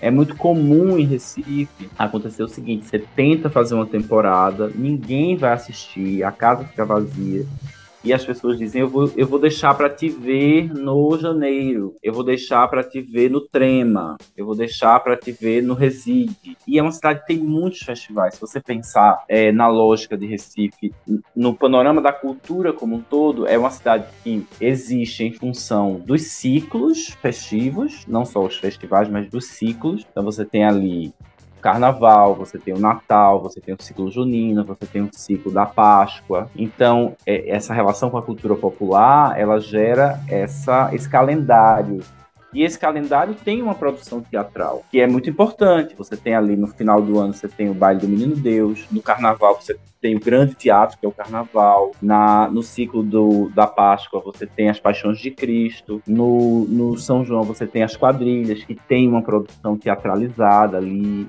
Ok, isso é, é muito bacana que a cidade tem mas além desses ciclos festivos, você tem o circuito dos festivais. Então, é muito festival, mano. É muito festival. E a cada ano nasce mais nasce mais. E aí você vai criando uma cultura que é assim, ah, agora está acontecendo o janeiro de grandes espetáculos. Então, você não consegue ter, manter um espetáculo em, temporada enquanto o janeiro está acontecendo. E aí vem os vácuos, porque entre o janeiro e o próximo tem aí dois meses, três meses em que não vai acontecer nada na cidade. E as pessoas não vão ao teatro. Você abre a agenda e não tem, além de não ter e é uma relação de causa e efeito aí, de né, muito imbricada, além de não ter nada acontecendo, não tem porque as pessoas não vão. Então as pessoas param de querer colocar seus espetáculos em cartaz porque não vai ter público. E aí fica vazio. Às vezes você abre uh, o jornal não mais, mas você entra na internet, o que é que tá tendo no Hermilo, no Apolo Hermilo, nesse final de semana? Não tem nada. Isso é péssimo para a cidade. Péssimo. Mas eu compreendo que os festivais têm a sua importância no sentido de condensar determinadas é, discussões, é, gerar um, um, recorte curatorial e um olhar específico para uma determinada tendência, é, concentrar formações, né? Olha, vai ter uh, tais das oficinas, tais das é, formações durante. Isso é importante, mas não pode ser só isso. Tanto é que se você olhar para uma cidade como São Paulo, é, ou olhar para a própria Santa do Rio, claro que tem os festivais, tem muito festival também, mas não é o foco da cena de São Paulo, da cena teatral de São Paulo, não é o foco, não são os festivais. O foco são as temporadas. Então, ao longo do ano, você vai ter sempre temporada. E aí, em um determinado mês, vai ter a MIT. No outro mês, vai ter não sei o que, você tá entendendo? Então, fiz, a minha, fiz as minhas considerações sobre o circuito dos festivais. E aí, eu acho que tem, tem um outro aspecto de, de, desse circuito, que é, ele, ao invés de gerar um decentro no sentido assim, já que estamos numa cidade que é fora do centro, digamos, fora do eixo Rio-São Paulo, vamos aproveitar essa descentralidade de Recife para gerar uma reflexão sobre o decentro, sobre o periférico. Ele traz o centro para cá. É isso que os festivais fazem. Assim, eu vou trazer o que está acontecendo e que está legitimado no Rio e São Paulo, pelo circuito SESC, pelo circuito dos festivais internacionais de artes cênicas. Então, é um desejo colonial e colonizado de, no fundo, parecer com a metrópole, no sentido assim, entende? Então, eu trago tudo que está bombando no Rio, São Paulo, Curitiba e Belo Horizonte. Eu trago para minha cidade. Eu quero que a minha cidade veja isso. Eu já tive em algumas situações em que eu questionei os, os curadores de alguns festivais, porque eles estavam exibindo o seu processo curatorial. Ah, eu vou para o Festival de Edimburgo, eu vou para o Festival de Avignon, eu vou para o Festival eu vou da Mi, eu vou para MIT, eu vou para Curitiba, eu vou pra... E eu dizia assim, gente, e a gente não consegue saber nada da cena do norte, a gente não consegue saber nada da cena do centro-oeste, a gente não consegue saber nada da cena do nordeste, de um certo nordeste né, que é o Nordeste do Piauí, o Nordeste do Ceará, o Nordeste de Alagoas, o Nordeste da Paraíba, do Sergipe. E eu ouvi como resposta assim: ah, é muito difícil chegar nesse lugar. Então é mais fácil chegar em Edimburgo do que chegar em Manaus. Você tá entendendo? Então, cria-se essa lógica na cidade. E aí essa lógica vai contaminando também a produção crítica, porque os festivais oportunizam a produção de crítica, geram dentro deles próprios, geram seus mecanismos de acompanhamento crítico, né? E aí, às vezes, você tem uma cena local que é completamente ignorada, assim, ah, durante o ano, vários grupos estrearam vários espetáculos e não, nenhum, não receberam nenhuma crítica ao longo do ano. E aí, um espetáculo que já vem de, um, de uma circulação nacional, que já recebeu o olhar de vários lugares, chega em Recife e recebe um olhar de Recife. Não faz o menor sentido isso. É uma lógica completamente colonial e colonizada. Assim, o, o, espetáculo da Grace passou, nada contra a Grace passou, acho ela uma artista incrível. Mas ele já tem um lugar na produção teatral nacional, é, legitimado pelo SESC, legitimado pelo circuito dos festivais internacionais, que ela vai receber crítica por onde ela passar.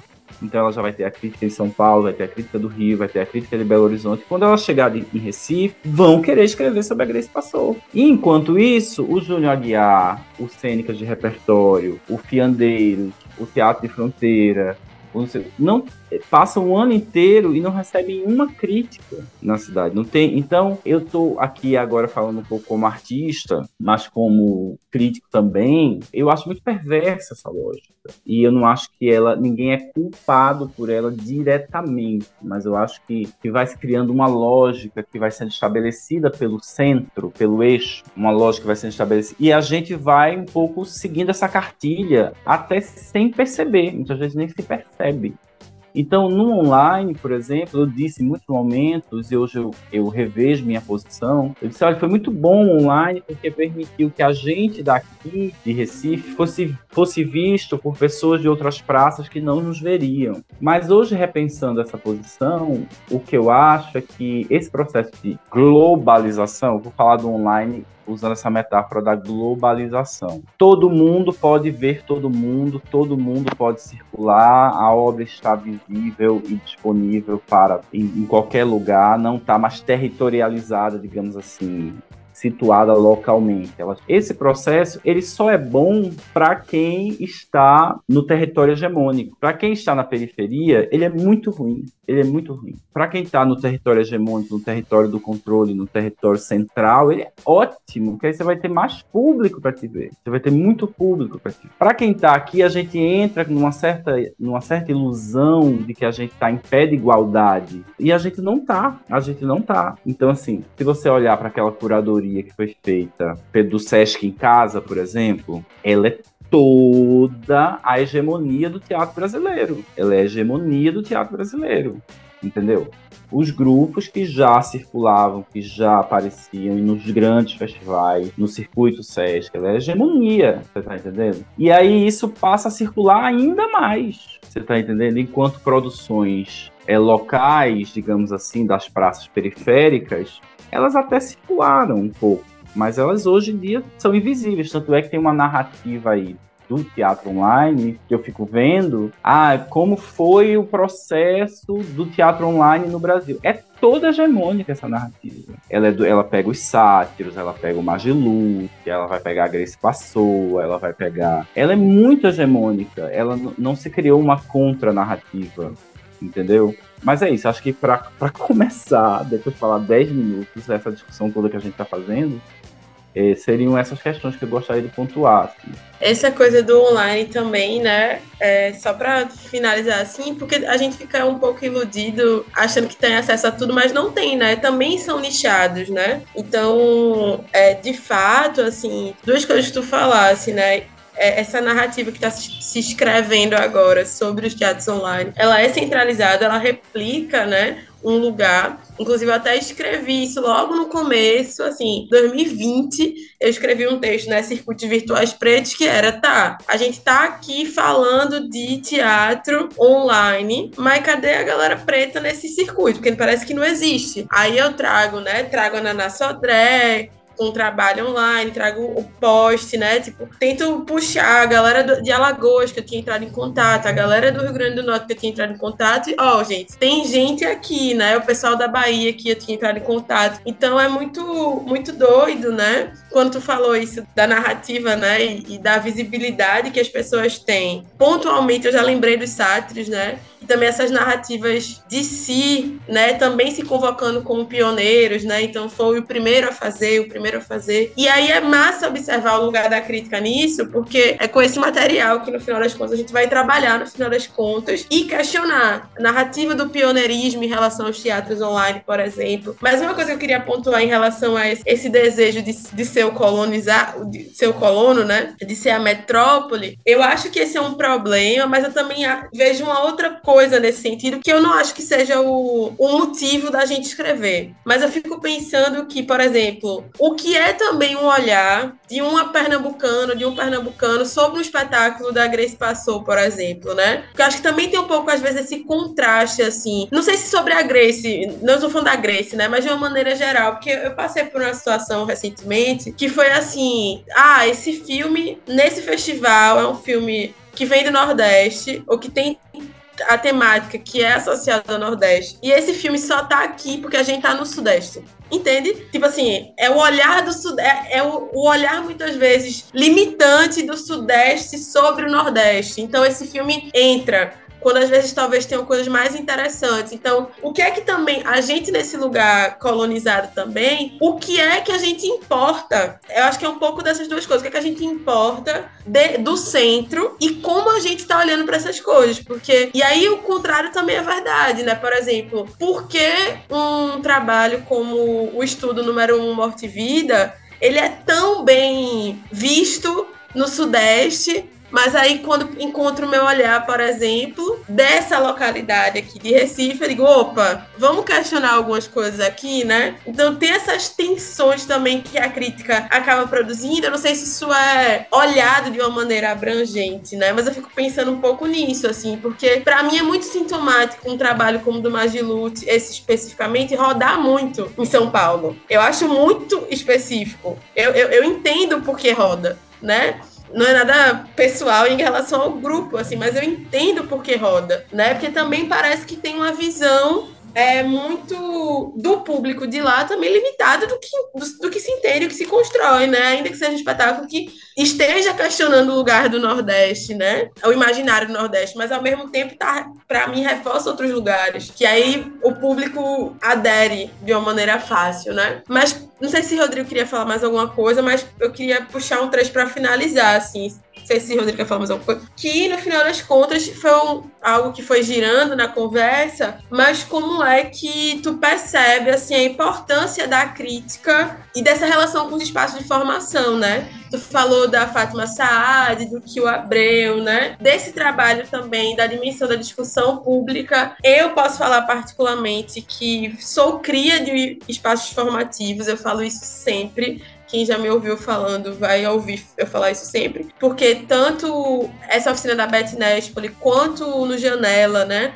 Foi a oportunidade de eu poder me encontrar com veículos que me fizeram criar um início de trajetória e todos os outros movimentos que eu criei profissionalmente, eles têm a ver com essa dimensão do público, né, de vamos compartilhar conhecimento, vamos trocar conhecimento, fomentar debates públicos e ações formativas, assim. Primeiro porque existe uma carência também da crítica, né? A gente não tem uma universidade, um curso formal que vá direcionar a gente especificamente para uma formação em crítica na universidade, né? Isso não existe no Brasil. Talvez tenha mestrado, eu não sei, mas assim, é uma coisa rara. E a segunda coisa é também que eu acredito que os espaços formativos eles são lugares de ventilação, né? A gente consegue, enfim, produzir outros lugares a partir desse contato coletivo com as pessoas e faz desse trabalho um trabalho menos solitário, que é uma coisa que a gente estava discutindo também. Então, por isso também o projeto que a gente fez, né? Claro que a gente esbarrou aí com muitas questões que talvez inicialmente, como qualquer projeto, a gente não tinha se dado de conta que poderia entrar, né, como essa questão assim, né, de trazer um lugar muito elementar sobre o que a gente estava discutindo, que talvez a gente tenha pensado no curso um pouco já, né, numa tomada um pouco mais é, rápida e mais enérgica, até pelo pouco tempo que a gente tinha, mas que houve um aproveitamento da mesma forma, né, e que a ideia de, de construir espaços como esse é talvez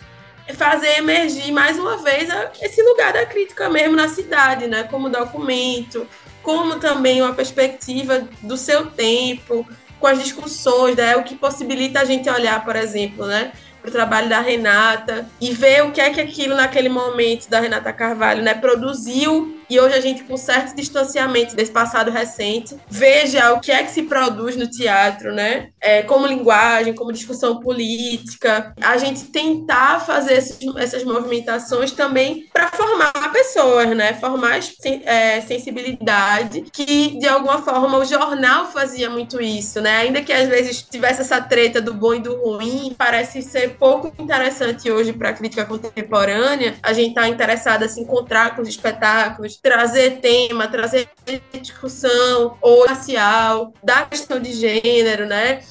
De questão de, de regionalidade também, e outros temas que podem emergir a partir disso, né? Me parece fundamental esse incentivo também para esse lugar primeiro, que é o lugar de espectador, né? E que às vezes também nos falta de uma maneira geral, seja por esse circuito muito espaçado e muito dependente dos festivais, ou de uma falta de cultura da gente de uma maneira geral, né? Mas acho que isso seria bom para a gente encerrar.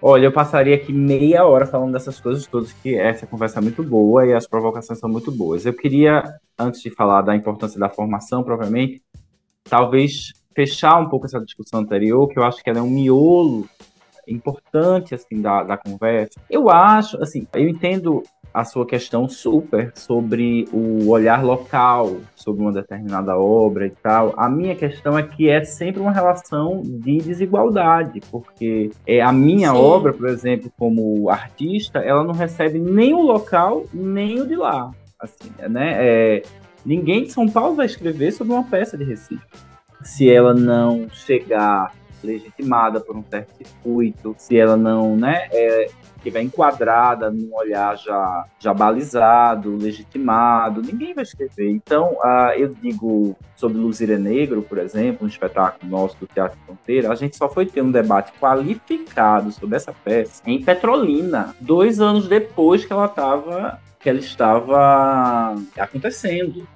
Ela passou dois anos acontecendo em Recife, é, temporadas, é, mostras, festivais. Ela nunca recebeu um olhar, digamos assim, qualificado como a obra merecia. A gente vai para Petrolina num festival, estou eu aqui me contradizendo, o Aldeia do Velho Chico, e aí o festival cria uma situação, um professor, um artista da cidade, e aí a gente nossa, a gente quase chora, porque era uma emoção ver a obra lida por tantos olhares generosos, interessantes, provocadores, assim, nossa, a gente precisou vir para Petrolina viver essa experiência, você tá entendendo? Então, às vezes, eu acho que a cena de Recife é muito cruel, é, porque é uma cena de muitos apagamentos, é uma história de muitos apagamentos, assim né? E eu sinto que a cena é, pós-pandemia, ela tá assim, numa fragilidade, numa fragilidade, que eu não sei. Eu tava ontem na premiação do janeiro de grandes espetáculos, eu fui lá e, e parecia que tava tudo bem. Assim, parecia que tava tudo bem, as pessoas reunidas e tal. Mas se você olhar a temporada da cidade, assim, é, tá muito frágil, tá muito frágil. É, assim, a gente precisa se fortalecer de alguma forma. E é, é a mesma de um ano atrás. É a mesma de um ano atrás, exato. Tá todo mundo tateando ali uma volta, tá muito difícil. Você tá entendendo? Tá muito difícil. Eu acho que esses blockbusters teatrais que vêm de fora, eles, eles acabam colonizando os nossos imaginários e eu vivo essa experiência muito na universidade. Assim. É, às vezes os alunos eles recebem convites para ir ver determinadas peças locais e eles não, não vão, não têm interesse, não, não se mobilizam para assistir. Mas os blockbusters do Rio de São Paulo, quando chegam, os, os imaginários já estão tão colonizados, eu tenho que ver essa peça, porque essa peça está sendo de debatida, discutida exaustivamente, falada há muito tempo por todo mundo. Eu tenho, então mobiliza muito rápido. Acho que a gente precisa pensar sobre isso. Assim, ah, eu todos nós precisamos pensar sobre isso. Que parcela de, de, de contribuição nós temos com esse nesse processo? Assim, todos, todos da cena teatral da cidade. Então, fazendo gancho aqui com a questão da formação. Eu sou daqueles que assim, eu acho que a conversar, debater, ter espaço para refletir sobre teatro devia ser quase como os espaços que existem para conversar sobre esporte, que são tantos. Eu fico muito angustiado de ver que todo dia na TV tem um programa de uma hora, uma hora e meia para falar sobre futebol. E eu fico pensando como eu gostaria que tivesse isso sobre teatro, mesa redondas, sabe? Toda semana uma mesa redonda para conversar sobre teatro.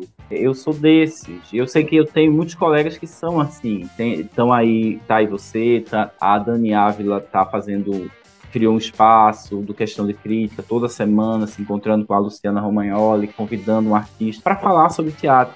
Que a gente é muito carente de espaço para conversar, deglutir, digerir, refletir, amassar, sabe? Nesse sentido mesmo de, sabe? De dar um tratamento às coisas que a gente vê, às coisas que estão acontecendo. E eu acho que não tem, assim, atualmente em Recife tem o Quarta, como você disse, que tem um projeto ambicioso, no sentido assim, amplo, um projeto que dialoga com várias linguagens, com, com artistas com vários atravessamentos, é, que não está necessariamente com a, a, âncora na cena local, ele não tem essa pretensão de ser local, ele tem uma pretensão mais ampla. E você tem o Vendo Teatro, que, na alguma medida, tenta dar essa cobertura para a cena local, mas de uma forma muito ainda, digamos, uh, precária, no sentido do, uh, da, da regularidade com que se escreve, com que se reflete, não é? Então falta e eu acho que a gente tem um papel aí, ao fazer essa formação, de, de, estimular as pessoas a produzir e de estimular as pessoas a multiplicar o olhar nos vários espaços possíveis, né? É, hoje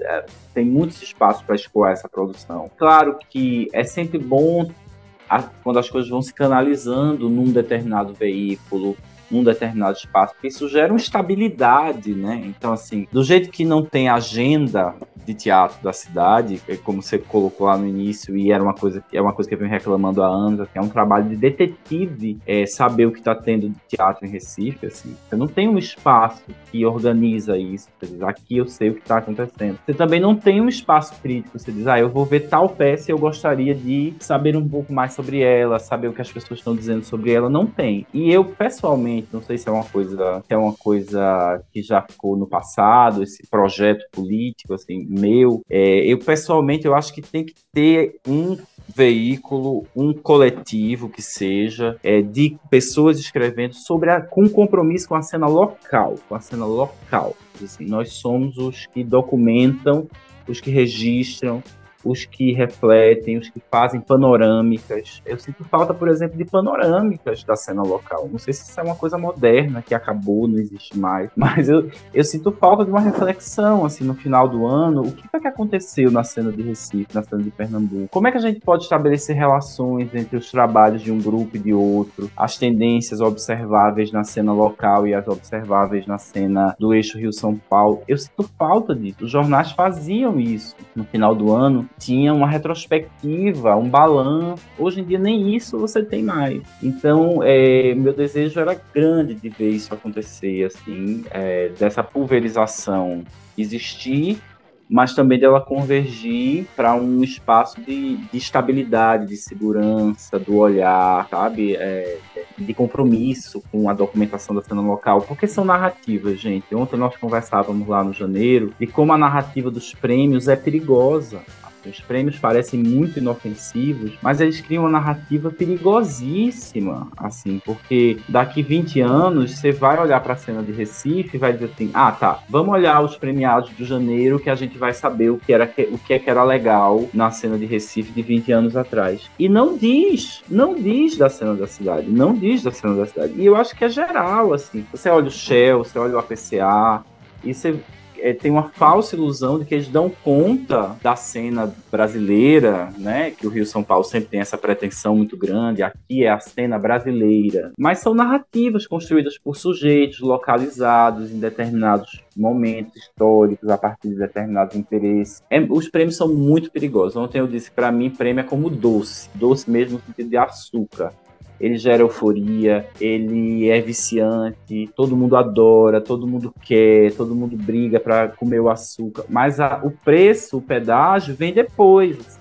Vem depois, no ano que você não ganha, no ano que a narrativa não é aquela que você desejava, no ano que você participa e te dizem, não, esse ano não vai ser você, e você fica com falta daquele, daquele doce, daquele sabor. Então ele vai gerando um, uma bola de neve assim, de, um, de euforia misturada com mal-estar, com adoecimento, com, sabe, as coisas ruins que o açúcar traz, que essa droga traz, entendeu? Então é, eu penso isso, assim, até, até eu acho que uma reflexão crítica sobre os prêmios e sobre as premiações, eu sinto falta. Alguém que olhe e diga assim, olha, vamos conversar um pouco sobre essa premiação aqui. É, e não um lugar assim de. Uh, não um lugar assim uh, magoado ou, ou de ofensivo. Não, mas uma reflexão, olha, vamos pontuar essas escolhas, vamos refletir sobre esse recorte curatorial, vamos pensar o que ficou de fora, vamos... Não tem, não tem, aquela narrativa fica. Aqui houve nos anos 60 uma associação que era a ACTP, a Associação dos Cronistas Teatrais de Pernambuco, que tinha um prêmio. E esse prêmio, durante anos, ele foi legitimando uma certa narrativa sobre o teatro local, fundamentalmente a narrativa do TAP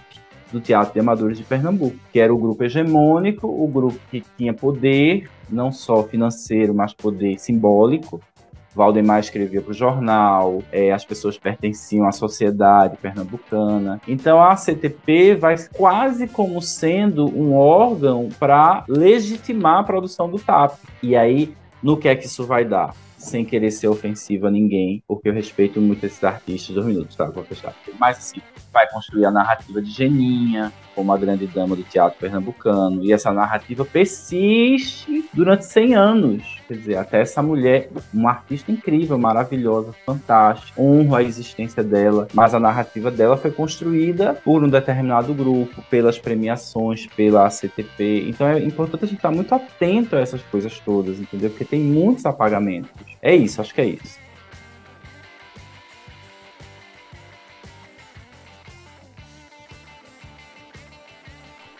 Muitas coisas interessantes que o Rodrigo falou, assim, eu acho que fica uma provocação também, né, para que a gente consiga também tentar estender esse papo para outros momentos, outras ocasiões, né? Acho que a oficina também, né, é um mobilizador possível, né, de alguma coisa, uma sementinha plantada a gente tem um ano de 2023 aí todo pela frente para tentar pensar em fazer atividades, intervenções na cidade nesse sentido. E foi ótimo ter conversado. Acho que no final das contas a gente conseguiu aqui entrar em vários temas, né? Então muito obrigada, Rodrigo, é, pela conversa, assim e que a gente consiga fazer com que esse material também circule, né?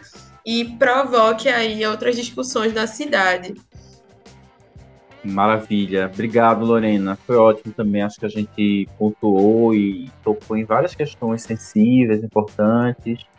E eu que agradeço a oportunidade de participar do projeto, da, da formação e essa oportunidade de conversar sobre crítica aqui. E torço para que não só a cena da cidade se fortaleça nesse ano que está começando, mas também que essas ações de formação possam gerar olhares, reflexões, produções e tudo está junto, né? A cena se fortalece com essa produção, essa produção se fortalece quando a cena está fortalecida. Então é aí uma coisa muito é, simbiótica e eu acho que é fundamental essa ação que vocês estão promovendo. Obrigado. É isso, gente. Se você chegou até aqui, muito obrigada por ouvir nosso podcast aqui no Quarta Parede.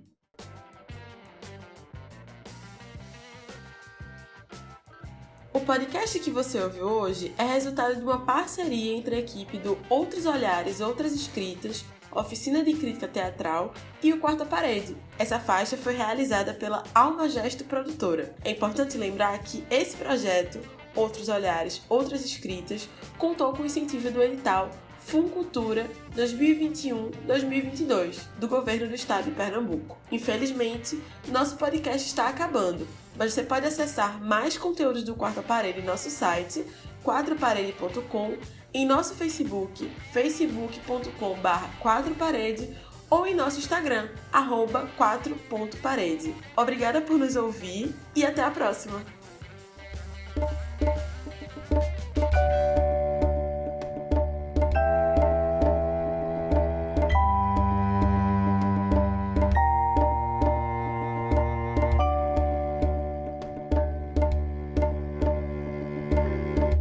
Quarta parede.